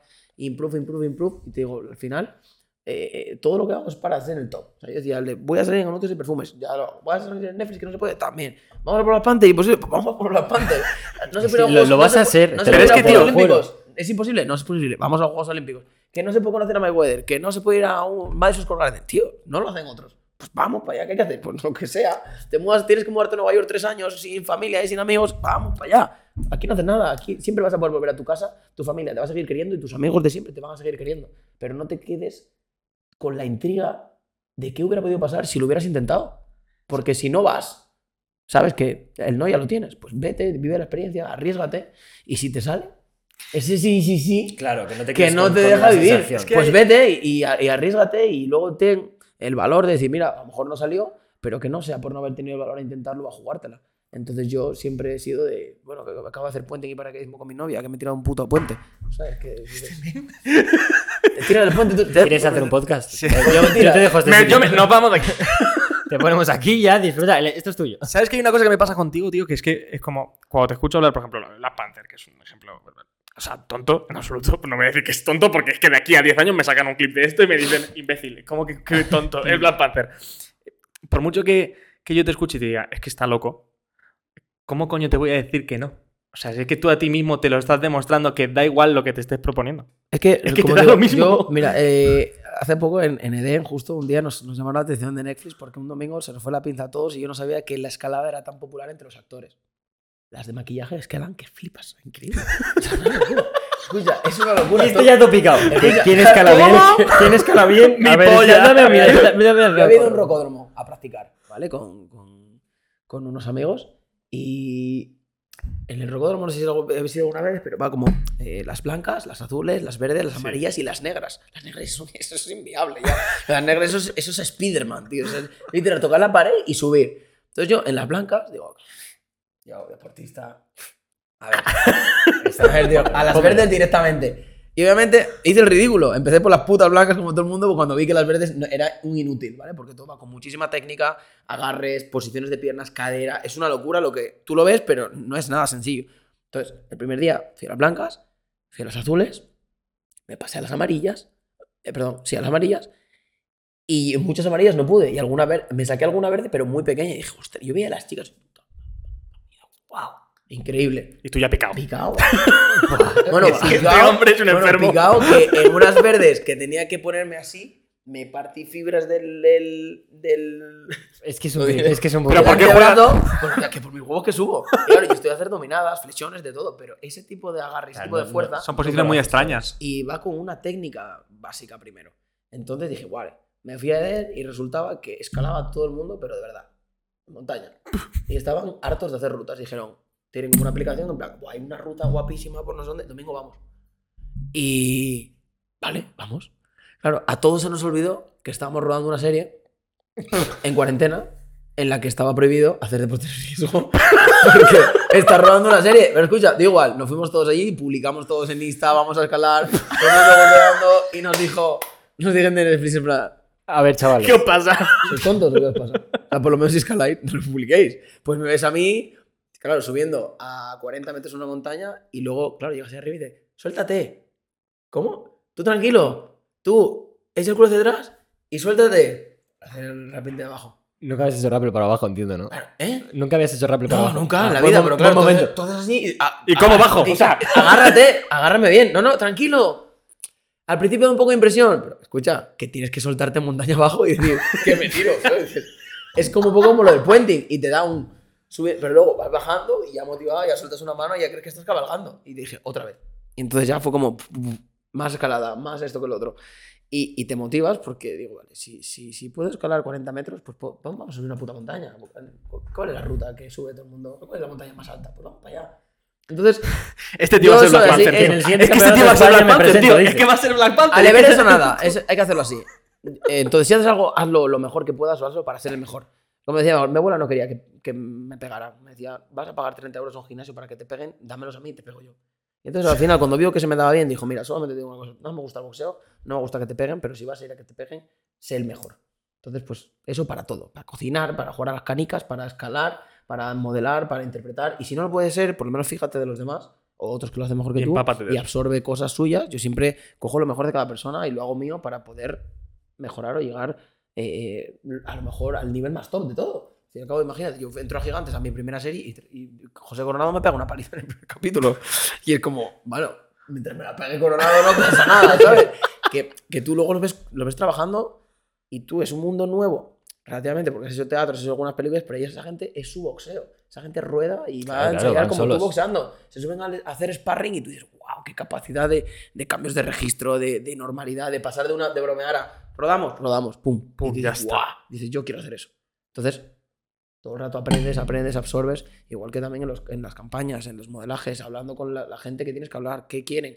Entonces es un proceso de absorción todo el rato en el que tú te juntas, tienes la suerte de tener un entorno muy nutrivo, muy nutritivo para que esa gente te aporte muchas cosas que muchas veces inconscientemente no saben que te lo están aportando.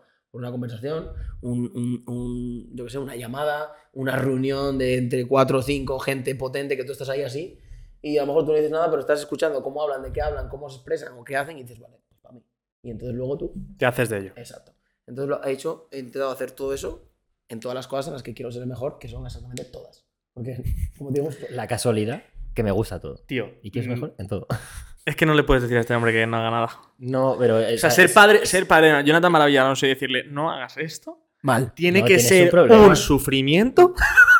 Claro, o sea, ¿qué, qué piensa tu, tu- tu familia y tus amigos de decir, tío, no paras? O sea, eh, a- a- alguien que esté a tu lado y diga, yo estoy súper tranquilo en mi casa con mi trabajo, yo me sentiría incluso un poquito mal. En el sentido de decir, joder, este chico hace 250.000 cosas a la vez y todavía me contesta los WhatsApps y yo todavía tengo que- 10 conversaciones ¿sabes qué y tengo Archivadas. trabajo. ¿Sabes qué Claro. pasa? Que nosotros tenemos un grupo de colegas también, eh, es que es como muy importante y muy nicho para nosotros, también por eso me he visto muy, como muy representado por tu tatuaje y demás. Y claro, yo pienso, yo tengo un- a un colega mío que yo le apoyaría a tope y tal, pero por dentro sería como un poco de, ¿qué hijo puta? Es que no se puede hacer nada al lado de este tío. Digo, porque es que como le guste, digo, yo Ya está, yo te me así mirando, Sí, porque sí. no puedo hacer nada más. Digo, Yo en mi caso soy fotógrafo y videógrafo, porque es que como, es como si este ahora coge como una cámara y en medio año me funde. Mira, Vale, ahora qué me dedico yo. sin irte más lejos, ayer toqué el piano porque mi novia me dijo que no iba a poder tocar un trozo de una canción de Ludovico. Picado, ¿eh? es que- Entonces se fue a la universidad, se fue a la universidad, ella toca el piano y el violonchelo y realmente, escucha, tocar el piano es algo muy complejo. Pero Sí. te voy a explicar por qué. Porque tienes que partir tu vida y tu mente en dos mitades. Es como hacer esto. ¿Vale? Una mano va hacia adelante y otra mano va hacia atrás. Yo no lo voy a probar. No, Inténtalo. Por favor, probadlo. Intentar O hacer sea, esto. una para adelante y otra para atrás. Exacto, a la vez, ¿vale? Esto, por favor, grabarlo y no lo perdáis, que es una para adelante y otra para atrás. Lo tengo, lo tengo pillado. Es. Bueno, no, estás haciendo así. No, no, lo tengo, lo tengo pillado. Mira, sí, ¿no? para adelante y para atrás. Eso es. Vale, pues tú piensas que tú estás en un, en un, en un piano que tiene un montón de teclas y esta mano. Vale, no pares, no pares. Mira, lo explícame, lo explica. y esta mano hace una cosa y esta hace otra totalmente diferente. Sí, sí. Te bloqueas. No, no, claro, y si nunca has tocado el piano, que yo nunca había tocado el piano, pues tú imagínate a mí. Mi, mi novia se va a la universidad. a las ¿Cuánto tres. tiempo estuviste practicando la canción? Estuve como unos 45 minutos. Hasta que pude mandarle un trozo que ahora os lo enseño si queréis, ¿vale? Y claro, me dice ella, ¿cómo vas?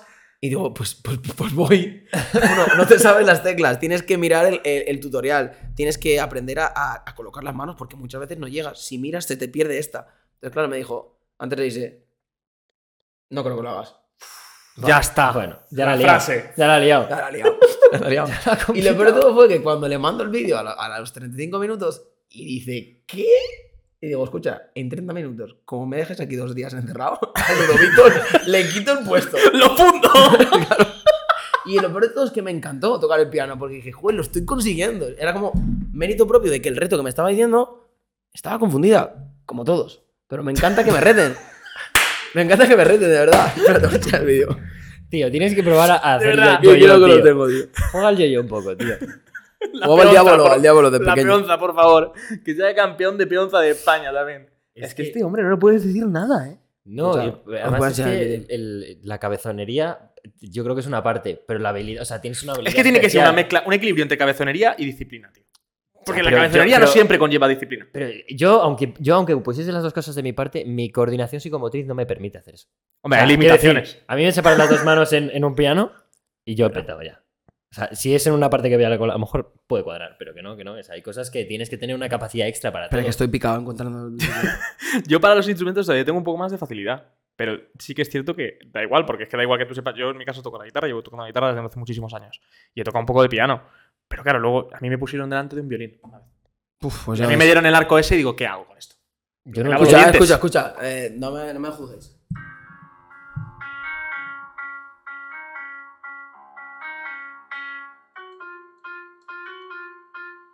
No me- Cuidado, no- cuidado, no eh. me juzguéis, dice el Cuidado, cabrón, ¿eh? cuidado. Para no haber- para no haber- 35 minutos. Escucha, ¿No habías eso. tocado nunca el piano? Nunca en la vida. Guau. Está bien. No, está bien. A ver, escucha. Yo una vez en un examen de música toqué el- la- la- una parte del examen con la flauta con la nariz. Muy bien. La profesora me dijo que si era gilipollas. Bueno. Eso es mi hito, mi musical. A ver, cada uno tiene sus talentos, tío. La profesora casi me metió. Algún día, algún día. nada, No, es más, algún día no, ese día va a ser hoy. Yo voy a lo de tu talento, que es con la toalla. No, Entiendo que tú no lo sabes. Perdón. eso es... ¿Cómo vamos, chicos? ¿Cómo vamos? Ya queda poquito. Ya nada. ¿Estamos? ¿Una, dos y tres? ¿Una, dos y tres? ¿Una, dos y tres? ¿Se me escucha? ¿Se ha solucionado el tema del micro o no? Son las 10. Sí, vale. las 10 terminamos ya, entonces. Sí. El, yo quiero hablar de, nada más del talento que tiene Álvaro con la toalla y quiero que lo expliques tú.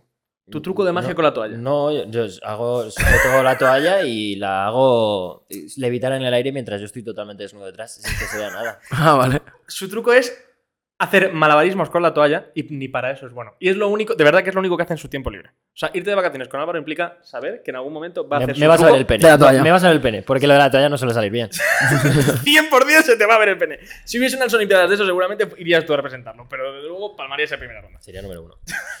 Bueno, Jonathan, eh, sabemos que tienes un poco de prisa. Nosotros te agradecemos de corazón De que estés aquí. Eh, me quedaría con unas seis o siete horas más preguntándote cosas. Nah, yo seguro que también contando dos cositas. Me Es parece bien. Te, esperaremos otro día dentro de mucho tiempo para que nos cuentes cómo, cómo has conseguido ser Black Panther. Sí, Perfecto. O has conseguido hagas Goya, o de repente estás en natación olímpica. lo- una-. O alguna cosa podemos, hacer, o podemos hacer un, un podcast mientras estás en la Estación Espacial Internacional. Dame tres o cuatro meses y volvemos. Tendrás Me- cosas nuevas fijo. Me Fijo. parece, me Sí. parece súper correcto. Me parecido- seis instrumentos, habla ocho idiomas. Escucha, lo del piano va, ¿eh? Prometo hacer una canción. Por favor, que nos haga la introducción del podcast en piano. Tocada por Jonathan Maravilla Alonso. Oh, por favor, sería guapísimo, ¿eh? Escucha, no propongáis que, que la liamos. No tiene Solo hay, que, solo hay que ponerse. Eh, Muchas gracias por haber te venido. va- Te va a ir súper bien con todo y esperemos volver y que nos cuentes historias mucho más increíbles de lo que nos las has contado ahora, porque aunque son insuperables, eh, son únicas y de, de muchas cosas diferentes. Pues nada, chicos, un placer estar aquí en 17 grados. Volveremos en un tiempito para contaros las novedades, que os aseguro que serán unas cuantas. Seguro que sí. Muy bien. Vámonos. Muchas gracias, Rey. Nos levantamos y nos vamos de aquí. Y ahora después nos vamos a hacer la foto y voy a estar con 50 Cent al lado. Así. Hijo de puta.